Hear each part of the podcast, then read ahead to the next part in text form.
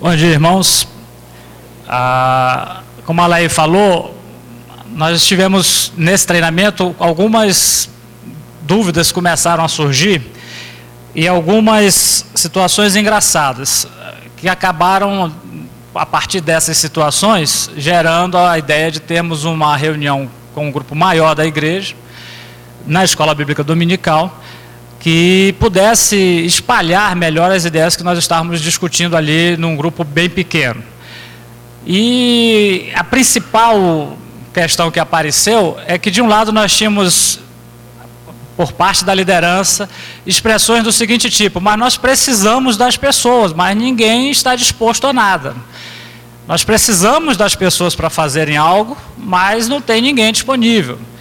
Nós queremos que as pessoas participem, que elas venham e se juntem a nós e sejam parte do nosso ministério, mas nós não conseguimos alcançar as pessoas. E eu lembro de um tempo mais atrás, quando eu fazia parte da liderança da igreja, que o outro lado era muito frequente também e continua existindo, que é o seguinte: mas ninguém me dá oportunidade. Eu quero trabalhar na igreja, mas ninguém me descobre. Eu quero ajudar, mas as pessoas não me dão chance. Há uma panelinha na liderança. As pessoas lá da liderança afastam as pessoas da igreja de participarem. E essa história ficou no ar. Eu digo, alguma coisa está errada. Se um grupo deseja ardentemente que os outros venham ajudar, se sente sobrecarregado, se sente estafado, muitos começam a desistir porque não aguentam mais de tanto trabalhar. E ao mesmo tempo, há um grupo de pessoas que se diz bloqueada, que não, não tem espaço, que não pode ajudar, mesmo querendo, algum problema nós temos na igreja. E a ideia é que a gente passasse hoje um pouco sobre esses assuntos, entendendo melhor como é que funciona essa questão do ajudar uns aos outros, tentando passar aquela fase que muitas vezes nós ficamos de simplesmente jogar a responsabilidade da situação para o outro lado. Então a liderança às vezes transfere para os irmãos, para, para os liderados, ah, ninguém quer trabalhar e não toma algumas providências que poderiam recuperar, trazer essas pessoas. E de outro lado, nós, às vezes sentados nos bancos da igreja, não nos movemos, não nos apresentamos para o serviço porque também não temos uma noção muito exata do que podemos fazer. Essa é a ideia para hoje, de olharmos um pouco na Bíblia como funciona essa questão do servir uns aos outros. A, a ideia primeira é que nós estamos juntos na igreja, tá? todos estamos no mesmo barco. Eu achei essa ilustração aí e como é uma foto que parece ter sido tirada, é um momento em que eles estão esperando ser fotografados, dá para a gente ver algumas posições diferentes ali, né? Tem gente fazendo pose, tem gente tirando foto lá, tem uns aqui curtindo a vista na frente e tem alguns segurando a onda, né? Fazendo força para que o barco não vire. Essa é uma das fotos que pode nos ajudar a compreender o que tá, está acontecendo na igreja. Nós estamos no grupo nosso aqui, nós temos algumas pessoas que estão fazendo força, muita força, para o barco não, não virar, não afundar. Nós temos pessoas que estão a passeio nesse barco, né, estão curtindo a natureza, o vento, a água geladinha batendo, né, curtindo o visual, as emoções até do sobe e desce. Tem gente que está simplesmente fazendo pose, segura o remo, tem toda uma aparência de que está trabalhando, de que está fazendo força, mas ele está fazendo pose. Essa é uma realidade em qualquer igreja. Na verdade, em qualquer grupo maior, né, você vai encontrar isso. Às vezes até na própria família você encontra essas situações. O nosso caso, para o nosso caso, interessa a questão da igreja. Em qual dessas posições nós estamos? Fazendo força, fazendo pose, curtindo o visual, aproveitando tudo que a igreja oferece, sendo beneficiados pela água gelada, pelo ambiente. Qual é a nossa posição aqui na igreja? Ah, o certo é que há muita coisa para fazer. Nós vamos ver mais na frente, eu listei algumas, sei lá, umas 50, uns 50 exemplos de coisas que podem ser feitas na igreja que não dependem de cargo. Não é só da nossa função de irmãos ajudando uns aos outros. Nós vamos chegar lá. Mas o certo é também que há muito poucas pessoas disponíveis. É, os irmãos hoje participaram já de um café da manhã. Como os irmãos acham que aquilo aconteceu? Brotou ali do espaço, caíram aqueles pães, aqueles bolos, aquele queijo, aqueles líquidos todos ali, está aquela mesa arrumada. Como é que aquilo aconteceu? Eu simplesmente acordei, tomei um banho, juntei a família, viemos, estava tudo pronto. Nós só tivemos o trabalho de comer. Quando começou aquilo ali? Teve alguém que foi comprar aquilo, teve alguém que precisou arrumar, teve gente que precisou fazer bolo, teve gente que. Uma porção de pessoas esteve por trás de toda aquela situação que nós simplesmente usufruímos. Eventualmente, podemos, podemos até ter reclamado né, do sabor, do, da temperatura, algumas outras coisas. Mas o certo é que por trás de qualquer evento da igreja há sempre várias pessoas trabalhando. Ah, há, há o planejamento, estão limpos os bancos e as cadeiras, tem luz funcionando, sistema de som está ligado, computadores estão funcionando, tem projeção, tem som, tem gravação, tem filmagem, tudo isso está dentro desse conceito. Há muita coisa para ser feita, há poucas pessoas disponíveis. Agora, por que, que eu ou você temos que ficar disponíveis para trabalhar na igreja? Há algum motivo para isso? É, é, é, porque a organização da igreja é assim, tem que ter cargo, então tem que eleger alguém? É assim que funciona? Nós somos obrigados, por força de pressão dos nossos irmãos, a ter que trabalhar na igreja? Essa é, é a questão que tem é, trazido problema para a maioria das igrejas. A nossa já passou bastante dessa fase. Com o estudo dos dons, com a certeza de que Deus manifesta os seus dons na vida dos irmãos para servir a igreja e edificarmos uns aos outros, nós já passamos daquela fase de que as pessoas tinham que assumir cargo por obrigação, que a gente saía catando a laço nos corredores porque tinha eleição à noite e tinha que eleger alguém, porque o quadro, né, o organograma da igreja tinha que estar formado. Essa fase já passou eh, na nossa igreja, estamos melhores nisso, mas ainda estamos com muitos dos nossos irmãos sobrecarregados. Por quê? Porque as pessoas ainda não estão disponíveis. As necessidades se apresentam todos os dias, afetam a todos nós e podem ou não ser supridas. Há muitas necessidades aqui na igreja que não são supridas, porque não tem ninguém disponível. Pode acontecer. Segunda coisa, as necessidades podem ser gerais ou específicas. Há necessidades gerais do culto, da formação da igreja, da organização. Mas há muitas necessidades especiais, específicas, que precisam ser tratadas individualmente. Em que, é, necessidades que eu não posso suprir, mas que um outro irmão vai suprir. Boa parte dessas necessidades estão no campo das nossas relações interpessoais. Há, muitos casais que precisam de aconselhamento, que não vão a um psicólogo, mas ouvem um casal amigo.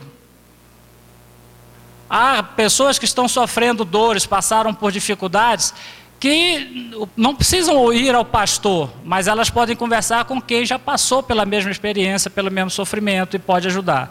Essas necessidades, muitas vezes, são bem específicas e não são todos os irmãos que podem suprir. Não é um aconselhamento genérico. Precisa de alguém que já passou por aquilo, que deu o ombro e diga: Olha, eu compreendo você e eu posso ajudar você porque eu já passei por isso. Essas situações existem muitas na nossa igreja. E há necessidades que se repetem. Vem, não teve essa semana, mas vai ter na outra, na outra. Agora, há algumas que são oportunidades únicas, que se nós perdermos essa oportunidade, ela não vai repetir. E a nossa omissão vai ficar para sempre. Então, muitas vezes é uma palavra que precisava ser dada naquele dia e nós nos omitimos. É uma visita que nós deixamos de fazer. É uma carta que nós não enviamos. É um e-mail que nós não respondemos.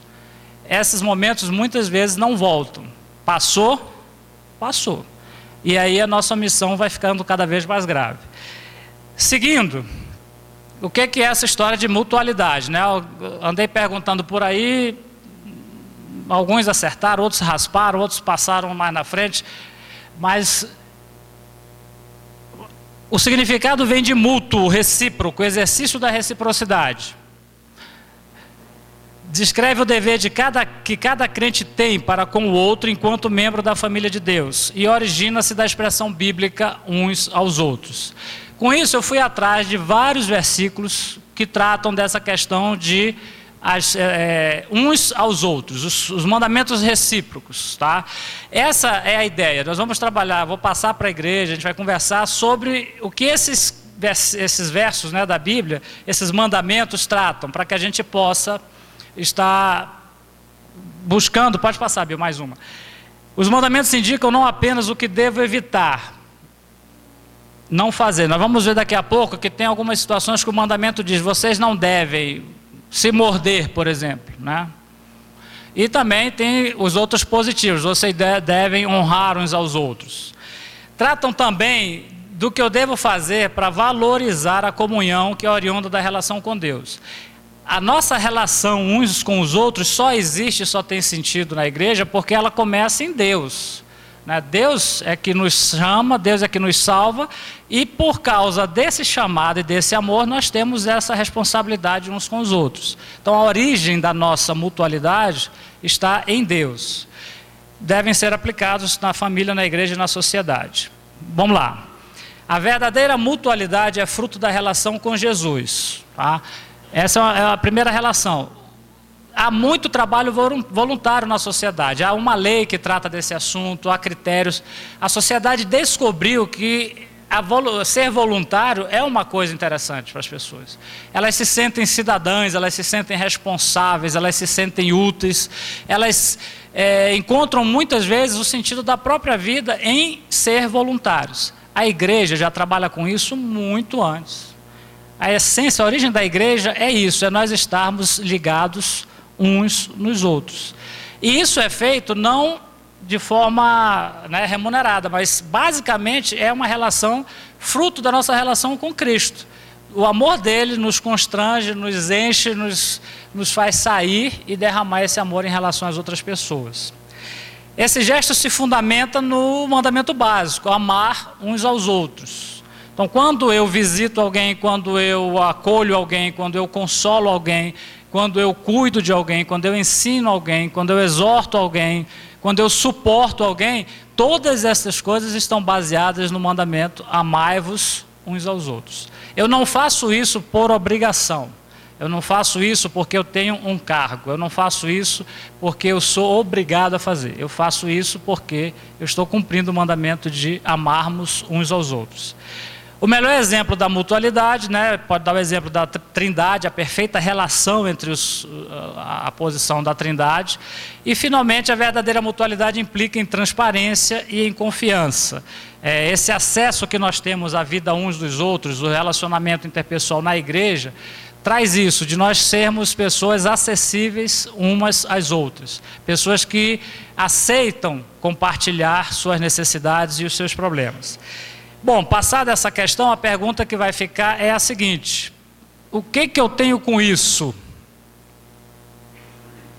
E uma filosofia que pode contrariar bastante essa questão da mutualidade na nossa vida é: cada um com seu problema. Essa é uma frase que pode nos levar na igreja a dificuldades terríveis. E essa é a grande filosofia que impede o nosso serviço cristão. Tá? Infelizmente, essa é a grande filosofia, a grande mentalidade que nos bloqueia. E aí a pergunta fica para todos nós: qual é a nossa posição aqui? Ó? Igreja cheia, tem gente remando, tem gente apoiado, tem gente tirando foto, tem gente fazendo pose. E o culto está seguindo aí. Esse aí era um culto de batismo, né? Tá? E aí?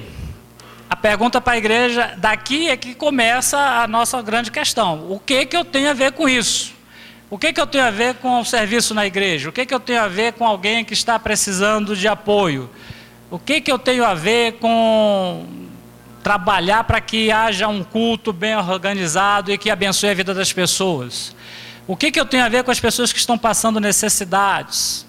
Necessidades emocionais, espirituais, materiais. O que, que eu tenho com isso? Ou é, ou é muito mais cômodo a gente dizer, olha, cada um daí cuide da sua vida. Né? Cada um resolva o seu problema, cada um assuma a sua parte e eu vou cuidar do meu interesse. Essa mentalidade, infelizmente, é a que tem feito com que a gente venha para a terceira muitas vezes e diga: olha, eu já tenho problema demais.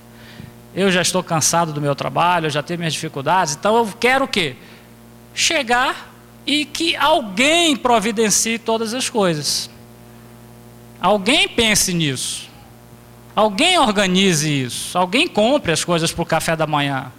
Alguém resolva quem vai ensaiar e quem vai tocar. Alguém resolva quem vai falar. Eu não quero mais me preocupar, porque eu já tenho os meus problemas. Eu não vou querer me envolver agora em problemas da igreja. Tá? Depois eu vou fazer alguns comentários mais na frente, as razões que muitas vezes até aquele grupo menor que está à frente começa a desistir. Né? Quantas pessoas que estão lá fazendo, estão fazendo força e chegam a um determinado ponto e começam a desistir, começam a sair. Há razões e há explicação bastante lógica para isso. Vamos em frente. Alguns mitos que ajudam a gente a passar por uma igreja mais é, organização do que organismo, né? mais estrutura do que relacionamento. O serviço cristão é somente para os vocacionados, para os remunerados. Essa foi uma ênfase durante muito tempo, da, principalmente da Igreja Católica, né? tinha toda a hierarquia remunerada. Os leigos não tinham espaço para nada. Nas nossas igrejas já há uma ênfase diferente. Os leigos são chamados a participar. Essa hierarquia é mais horizontal, é menos destacada essa questão de, de autoridade, de cargos. Então, é preciso que nós todos estejamos participando da administração da vida da igreja. Então, é um mito falar: olha, isso aí é. Não, ele está recebendo, tem alguém que está recebendo por isso? Ele que faça. Tá? Isso é uma, uma atitude que prejudica bastante o nosso serviço cristão, porque eu sempre estou me escorando num mito, num erro de que o outro que está sendo pago para isso é que tem que fazer. Segunda coisa, o serviço cristão é uma forma de conseguir recompensa. Aí vira o outro lado, né? Você diz assim, não, eu vou trabalhar muito na igreja, vou mostrar serviço para conseguir me justificar diante de Deus. E aí a gente cai em outros problemas mais graves ainda, de querer, com as nossas obras, né, encontrar nossa justificação, os nossos valores. Então também não é essa a motivação correta. Se você resolve é, cair de cabeça no trabalho da igreja para se justificar perante Deus, também você está indo pelo caminho errado. E a terceira coisa é só para acontecer entre nós mesmos, internamente. Isso aqui já é uma outra fase. Quando nós começamos como igreja, a, até que nos envolvemos bem no serviço cristão mas nós nos fechamos e deixamos que o serviço fique só aqui dentro da igreja. Então só pensamos nas necessidades dos nossos irmãos aqui da igreja. Só pensamos em nós mesmos e começamos a nos fechar em relação às necessidades de toda a humanidade, de todo mundo, da nossa cidade. E muitas vezes perdemos o nosso foco, deixamos de evangelizar, deixamos de alcançar as pessoas porque nós estamos preocupados só com os nossos problemas internos. Algumas verdades disso. O chamado para servir é para todo cristão. Tá? Um dos exemplos que tem lá em Mateus, Mateus 4, quando ele chama, a voca, lá 4,18, na vocação dos discípulos, há uma frase no verso 20 que é muito interessante, né? Caminhando junto ao mar, ele viu os irmãos, chamou, vinde após mim que eu vou fazer de vocês pescadores de homens. E aí ele mostra, então eles deixaram imediatamente as redes e o seguiram de novo, uma ideia de prontidão, de estar. Então, mas esse chamado é para todos. Você é chamado, você é salvo. A sua função é ministrar, servir dentro da igreja. Não há saída. Há uma incompatibilidade gritante entre ser salvo, ser chamado e não ser útil, não ter utilidade. Tá? Faz parte da videira, né? a minha seiva corre e produz, resulta em fruto não produz, tá, tá cortar, cortou, está separado. Então a ideia de chamado é para todos e o chamado implica serviço, ministração, trabalho, cuidado uns com os outros. O chamado para servir não assegura benefícios seguros. Isso aqui é mais uma, uma contrapartida daquela ideia de, de que eu vou trabalhar para conseguir galardão, para conseguir justificação, salvação, alguma coisa assim. Você pode até conseguir algum tipo de reconhecimento humano, essas coisas, mas do ponto de vista espiritual, isso deve ser uma consequência da sua relação com Cristo e não uma forma de se chegar a Cristo. Tá? Isso é importante nós termos em mente. O chamado para servir não faz distinção de pessoas, serve a todos. Ah, também uma, uma contrapartida daquela nossa ideia de que nós só servimos aos nossos queridos irmãos, só os de casa. Só... Não, esses devem ser supridos, serão servidos, mas nosso trabalho não para aqui dentro. Né? Há pessoas que têm problemas no nosso trabalho, nas nossas outras relações, e elas precisam ser alcançadas pela, pelo serviço cristão também. Vamos em frente. Os requisitos para ser para esse serviço: disposição e desprendimento, deixar imediatamente as redes, né, texto que a gente seguiu. Diligência no serviço. Ser voluntário não é fazer de qualquer jeito. Há, há uma noção errada muitas vezes. Ah, eu estou fazendo um trabalho voluntário na igreja. Então, se der, eu vou. Então, você se prepara tudo para o café da manhã e alguém ficou responsável de trazer o bolo. Ah, mas de manhã, sabe uma coisa? Eu não vou não. É voluntário mesmo. Alguém vai lá, alguém vai. Não fica sem bolo. Pronto, você já compromete profundamente todo um planejamento. Então, a ideia de ser voluntário na igreja, de participar, de trabalhar, não é uma ideia de fazer de qualquer jeito, fazer quando quiser, fazer descompromissado, descomprometido. Há todo o envolvimento de que nós vamos fazer isso com diligência, com zelo, o melhor que nós pudermos fazer. Tem a, tem a comunhão com o Senhor, né, um do requisito fundamental, a, a origem da nossa, do nosso serviço é em função dele. O item 4, habilidade para o serviço, tá? Você, aí entra a questão da capacitação dos dons e a diversidade, entra o treinamento também, é, de, de, nós nos capacitarmos para servirmos bem na área que escolhemos, naquela que o nosso dom se manifesta, e submissão a Deus como fonte dessa capacitação para o serviço. Então, esses conceitos já estão na nossa igreja relativamente bem é, assentados, com o estudo que a igreja faz e com ênfase que dá à participação dos membros da igreja com os dons espirituais. Então, as pessoas trabalham, servem na igreja de acordo com o seu dom, não por obrigação, não por força, não por necessidade imperiosa de que alguém pegou para preencher um determinado cargo. Isso é feito por quê? Porque percebem que houve um chamado, reconhece que tem um dom e começa a servir as pessoas no meio da igreja. Essas ideias, esses requisitos, é, levam a algumas outras condições importantes. A primeira delas é a humildade.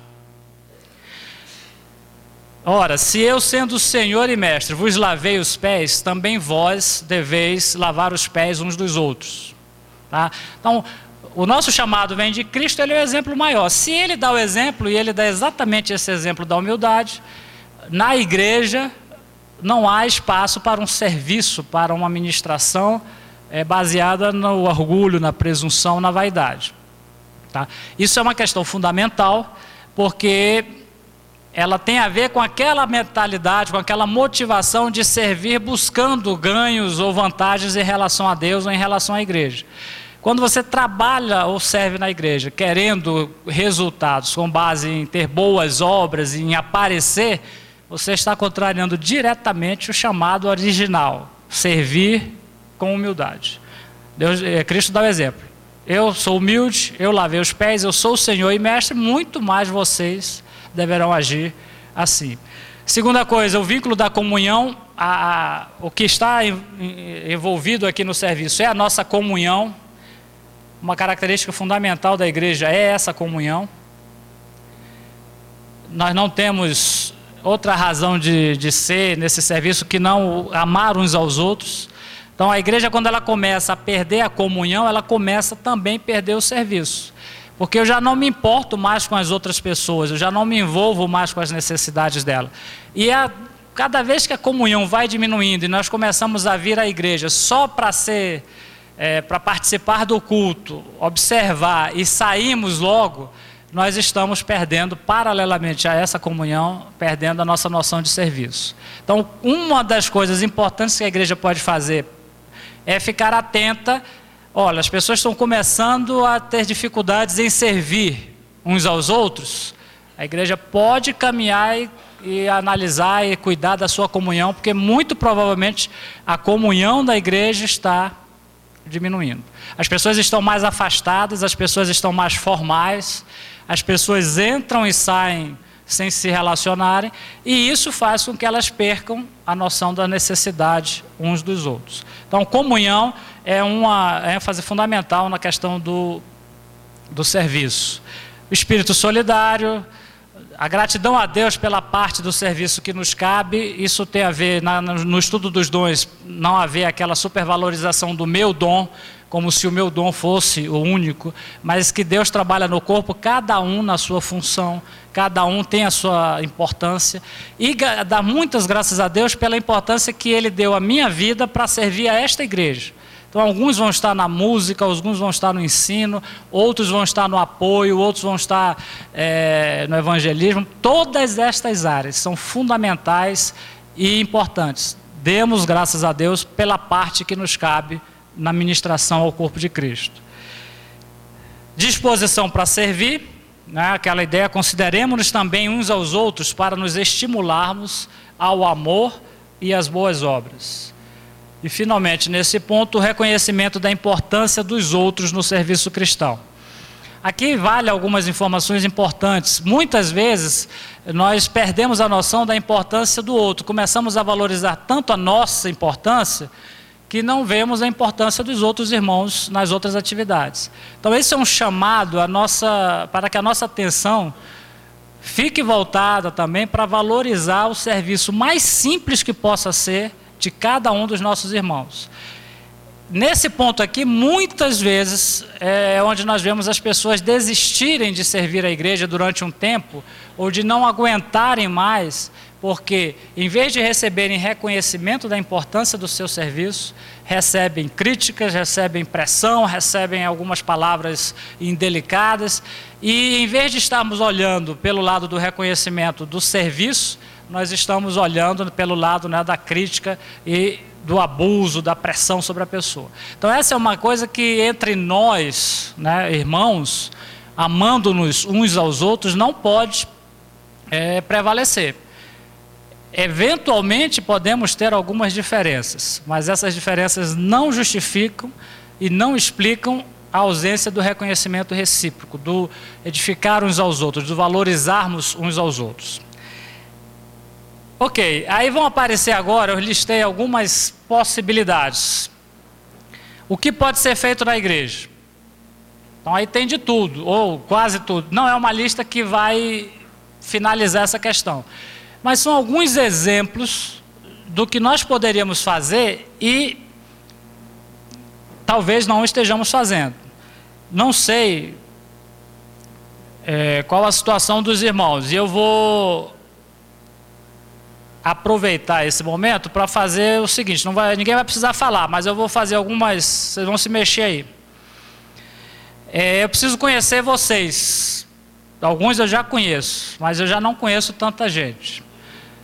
Então eu queria saber, primeiro grupo que eu queria que levantasse rapidamente, levanta e pode sentar logo depois. Quem tem alguma atividade formal na igreja, está vinculado na igreja a algum cargo, alguma função que faz parte de organograma, alguma coisa formal. Você é professor, você é diretor, você é ministro.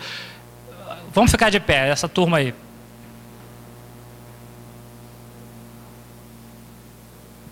Tá, obrigado. Então, esse aí é o povo que está formalizado. Dá para fazer até um crachá para essa turma aí. Né? Então, mas serviço cristão. espero naturalmente que as motivações se afastem daquelas que nós vimos que estão erradas, essas coisas todas. Agora eu queria que levantasse um outro grupo de irmãos, dos que podem fazer, que fazem algumas dessas coisas aí, ou outras que eu não listei, e, mas não fazem parte de nada formal da igreja. Mas você faz isso na igreja, você faz isso no seu relacionamento na igreja, com outras famílias, com outras pessoas. E eu queria então o um grupo agora que levantasse esse outro grupo que faz alguma atividade na nossa comunidade, embora não tenha nenhum cargo na igreja? Quem faz alguma coisa aí?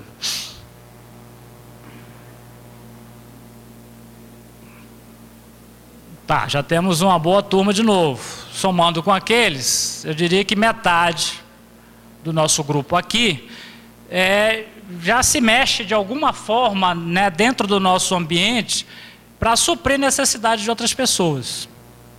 De alguma forma. Ah, passa outra aí que tem mais alguns exemplos aí ainda. Né, tem um monte de outros exemplos aí que talvez é, pudessem também ser observados.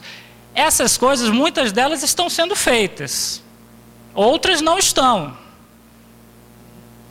Né? Você, de repente você está aí, mas olha, nós poderíamos, um dia desse eu encontrei, passando aqui pelo corredor, alguém me abordou e disse, Lúcio, olha, trazia na mão um, um jornal muito bom da, da Igreja Batista, da primeira Igreja Batista de Curitiba. Temos que ter um jornal desse, olha só que maravilha isso aqui para a gente levar para os amigos, para evangelizar e tal, e eu ouvindo aquilo, disse, muito legal, e aí? Eh, vamos, vamos, então você vai me ajudar a fazer isso, né? Então vamos ver aí quem pode ajudar, quem. Ah, não, isso não dá. Eu acho que a igreja tem que fazer. Mas eu não tenho nada, não vou, não posso entrar nisso. Eu, eu trabalho demais, eu tenho. Aí ah, fez todas aquelas coisas. Até hoje nós não temos o jornal. Mas nós temos jornalistas, nós temos irmãos que são diagramadores, nós temos web designers, nós temos fotógrafos, nós temos escritores excelentes, nós temos tudo aqui para ter um bom jornal. Um excelente jornal. Mas nós não temos um jornal. Poderíamos ter? A igreja tem que ter? Essa é a ideia. A igreja tem que ter, mas essa igreja muitas vezes está sendo vista como uma empresa, uma organização que então contrata uma empresa de jornalismo, faz, eles imprimem. Isso não é o, a mutualidade cristã, o serviço. Se nós começarmos a transferir tudo isso para a organização, institucionalizar todas essas iniciativas, nós vamos ficar todos privados do mandamento amar uns aos outros, servir uns aos outros. Porque vai ter sempre alguém tratando isso profissionalmente. E até nós vamos né, começar a terceirizar, porque nem na igreja vai ter profissionalmente, você vai ter que contratar uma empresa fora para tratar disso. Então, outro exemplo, eu estava. Os irmãos lembram que nós passamos lá em casa um, um ano muito difícil quando a Miriam esteve doente. E nós tivemos o apoio da igreja, assim, foi substancial, algo é, que não dá para medir palavras para agradecer. E nós tivemos apoio institucional, igreja como instituição esteve presente na nossa vida, mas nós tivemos várias vezes irmãos que não têm nada institucional na igreja. Eles era da, desse segundo grupo que levantou aí. Não foram à minha casa é, estar comigo em razão de nenhum cargo na igreja. Eu lembro de um dia que a menina tinha passado muito mal o dia todo e a noite toda. Então eu não dormia. O, o, o, esquema era o seguinte: eu deitava no sofá com o celular na mão. Eu colocava a mão de fora aqui, com o celular na mão. Porque a hora que eu dormia, se o celular caía, aí eu me espantava, acordava, né? Então passamos a noite, ela com dor, aquela coisa toda. E aí, no dia seguinte, chega um irmão lá é, não, vou, não tem problema de dizer o nome, porque ele, acho que ele está aqui. O Serginho está aí? O Serginho da Aureli? Está lá. O Serginho chegou lá em casa, o Serginho não era nem mesmo da igreja ainda. Aí o Serginho chegou lá em casa e disse, Lúcio, eu vim aqui, estava passando aí, resolvi dele lá, estava passando aí, resolvi entrar e tal, e vai dormir aí, vai dormir porque eu, eu fico aqui vendo o que, é que precisa. Pronto. Um exemplo de mutualidade cristã não tem nada a ver com cargo, não tem nada a ver com função, não tem nada a ver com instituição. E isso certamente todos os irmãos vão ter outros exemplos nas suas vidas, nos seus momentos de dificuldade. É, alguns vão estar orando, outros vão estar junto, outros vão buscar é, entregar algum apoio, um livro emprestado, um vídeo. Recebemos muitos vídeos, muitos DVDs, muitos CDs. Essa é a ideia da mutualidade cristã. Essa semana a Magali está passando por uma situação dificílima, ficou viúva numa situação dramática, repentina, inesperada, a igreja está se movendo. Não só como instituição, mas os irmãos da igreja estão indo, estão visitando, estão ficando juntos, estão conversando, vão dormir, vão conversar, vão comprar coisas, vão resolver problemas. Esta é a mutualidade cristã. É muito mais, né? Algumas pessoas precisam aquele ouvir pessoas. Por que, que só os pastores precisam ouvir e ficar sobrecarregados? Todos nós podemos ouvir os nossos irmãos. Podemos estar juntos. Basta disposição. É, é importante a gente ver que muitas e muitas vezes é, essas pessoas não têm acesso aos pastores da igreja, aos ministros da igreja, mas eles têm acesso a cada um de nós. E nós, se não nos omitirmos, vamos estar abençoando essas pessoas. Essa é a ideia da mutualidade cristã que deve aparecer toda vez que nós vamos fazer alguma coisa na nossa igreja. Então, nós percebemos que precisamos de um jornal na igreja. Esse jornal é só para vaidade, para criar uma imagem? Não. Esse jornal entra nessa mutualidade cristã. Eu vou abençoar as pessoas com os artigos que vão estar lá. Eu vou abençoar as pessoas com tudo que vai girar em torno da mensagem que nós vamos propagar com aquele jornal. E aí eu tenho uma motivação correta para servir.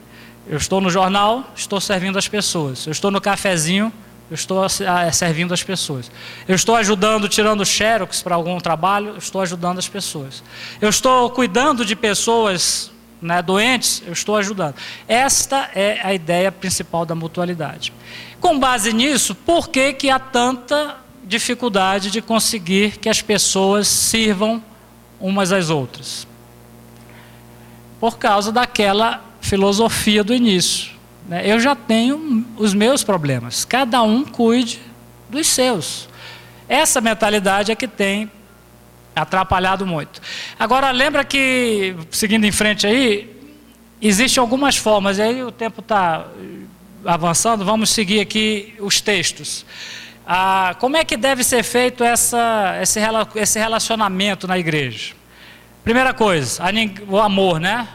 É, no relacionamento entre os irmãos, uma característica que tem que aparecer é o amor. Então, na minha relação dentro da igreja, amai-vos uns aos outros é o mandamento básico. A ninguém fiqueis devendo coisa alguma, exceto o amor com que vos ameis uns aos outros. Então, isso é uma das coisas que tem que acontecer na nossa ministração: amar uns aos outros. Segunda coisa, honrar. Amai-vos cordialmente uns aos outros com amor fraternal, fraternal preferindo-vos em honra uns aos outros. No meu serviço cristão e no meu relacionamento aqui dentro da igreja, a minha atitude em relação ao meu irmão é preferindo-vos em honra uns aos outros. Então, a minha postura não é uma postura de autoridade que deve ser atendida e servida. Pelo contrário, a minha postura é de honrar e de preferir o outro em qualquer situação. Terceira coisa, devemos ter o mesmo sentimento uns para com os outros, em lugar de ser desorgulhosos. Isso aí faz parte do nosso relacionamento. O mesmo sentimento de integridade, de comunhão, de apoio, de sustentação é o sentimento que nós devemos ter. Temos sempre esse sentimento em relação uns aos outros? Não. De vez em quando o nosso sentimento é de separação, de, né, de irritação. Se pudesse, dava uma rasteira, se pudesse, esganava. Né? Ler ou suportar, não de aguentar mesmo, não de apoiar, né? de ter que aturar. A ideia é ter o mesmo sentimento uns para com os outros, longe do sentimento do orgulho, da vaidade, da presunção de querer ser melhor do que os outros. Devemos edificar uns aos outros, saudar uns aos outros, e aí tem os textos, servir uns aos outros, levar as cargas uns dos outros, levai as cargas uns dos outros, e assim cumprireis a lei de Cristo. Tá? Nós todos temos muitas cargas para levar, muitos problemas, alguns mais, outros menos. Há famílias envolvidas com problema, com filhos envolvidos com problema de droga. É uma carga muito pesada. Como que nós podemos fazer, ou o que que nós podemos fazer para ajudar a levar a carga dessa família? Há outros envolvidos com problemas de doenças graves, incuráveis. Como é que nós lidamos com essas pessoas? Há pessoas desempregadas. Como é que nós lidamos com essas pessoas? Há pessoas que estão com problemas sérios de relacionamento familiar. Como é que nós lidamos com essas pessoas? Nós estamos disponíveis como organismo, como corpo? Né? Levar as cargas uns dos outros faz parte desses mandamentos recíprocos. Isso tem que ser feito só pela instituição? Ah, tem que ser pela ação social da igreja? Tem que ser pelo corpo diaconal? Sempre afastando de nós, como crentes, a responsabilidade? Não. A mutualidade cristã chama cada um de nós. O chamado é para todos, não para alguns que tenham cargo ou função. Suportar, suportar-vos uns aos outros, perdoai-vos mutuamente, caso alguém tenha motivo de queixa contra outro. Essa parte aqui é muito importante no, na atividade de liderança da igreja. Ah, muitas vezes o irmão chega aqui, entra, sai, participa durante dois, três, cinco meses, um ano, dez anos e não tem nem ideia do que acontece para que essas coisas estejam acontecendo né, nos bastidores, para que essas coisas aqui aconteçam naturalmente. Há uma aparência de, de normalidade, mas não é, não é isso que eu quero dizer. Há uma aparência de, de que isso é automático. Parece que todo mundo definiu acordar um determinado horário, se junta, vem aqui e as coisas acontecem espontaneamente. Mas há muito trabalho por trás nada do que acontece na nossa igreja é geração espontânea. Alguém pensou, alguém trabalhou, alguém se mexeu, alguém sofreu, alguém se alegrou também. Alguma coisa precisou ser feita para que nós chegássemos aqui. Então, muitas vezes na liderança, a, o peso da liderança passa por aqui. É, quando a falta do perdão, ou o apoio, o suporte recíproco deixa de existir e permanecem só as cobranças. Só o que há de errado, só o que há de difícil, só o que há de complicado. Muitas vezes passa por aqui aquelas situações em que vários líderes ou pessoas que estão servindo formalmente na igreja começam a né, desistir, cansar, se afastar, porque não suportam não aguentam, nesse caso, melhor para usar outro termo, a pressão e a falta de apoio. Consolar, consolai-vos, pois, uns aos outros com essas palavras. Orar, né? toda essa parte de necessidade de oração, de intercessão. E o que deve ser evitado? Ah, os mandamentos recíprocos também eu não listei aqui quais são, mas eu peguei as palavras-chave. Então você deve evitar julgar, você deve evitar falar mal, você tem que deixar de lado a mentira não pode odiar, deve evitar tudo que esteja, relacionado com destruir, devorar, morder, cuidado para não morder uns aos outros, está em Gálatas lá, claramente, né? E invejar. Estes são alguns conceitos que não podem estar na nossa mutualidade cristã. O que você vai fazer uns pelos outros não pode passar por aqui. Você imagina então no exercício da sua mutualidade, do seu servir uns aos outros, você ser uma pessoa que fala mal dos outros. Que tipo de apoio, que tipo de sentimento, que tipo de edificação você está levando à vida dessa pessoa? Nenhum, pelo contrário, né? Odiar, mentir, né? trabalhar com a mentira dentro do serviço cristão, dentro da nossa mutualidade, dos nossos relacionamentos cristãos, absolutamente incompatíveis com o nosso chamado. Qual será, portanto, a nossa postura? E aí é a pergunta final, numa, algumas perguntas, né, no final, porque a minha ideia hoje é que a gente fosse levado, pelo menos, a reconsiderar ah, as razões pelas quais nós estamos servindo na nossa igreja, na nossa família, na nossa comunidade, e também revermos as razões pelas quais nós não estamos servindo.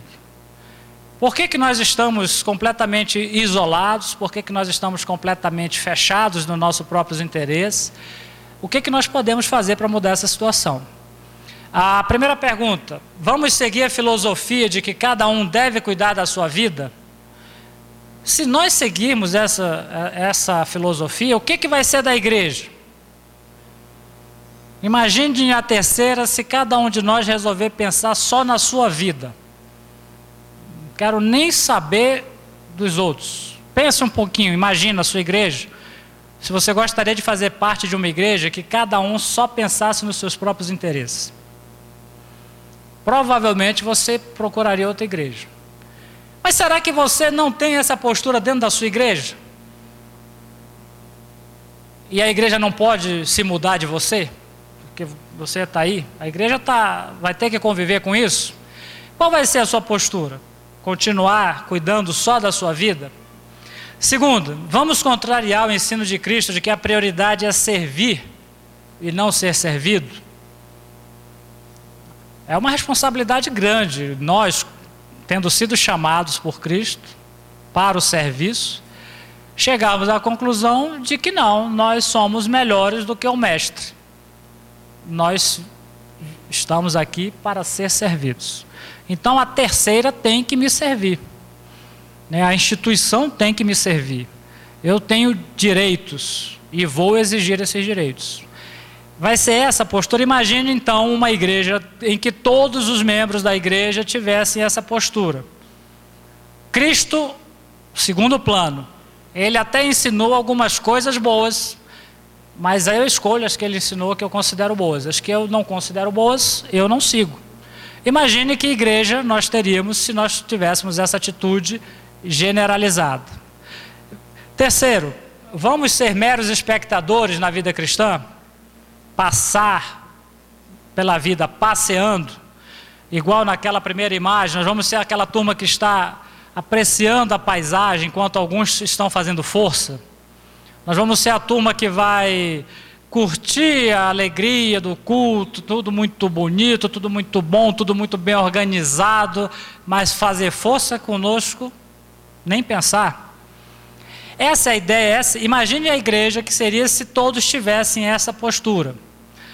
Você queria fazer parte de uma igreja em que todas as pessoas só querem passar pela igreja a passeio, não se comprometem, não se envolvem, não buscam o bem das pessoas, não tentam ajudar ninguém, não ensinam, não exortam, não edificam.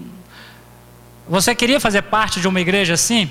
Faz sentido você entrar numa igreja assim? Ah, essas eram as ideias para hoje.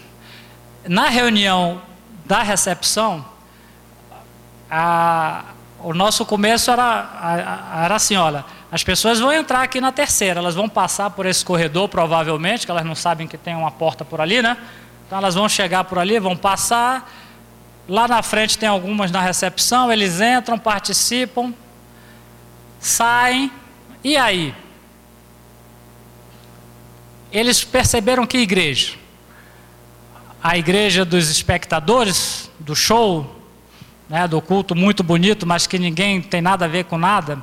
Eles perceberam uma igreja das pessoas que se preocupam, as pessoas falaram com eles, as pessoas conheceram, as pessoas é, deram apoio, as pessoas se envolveram.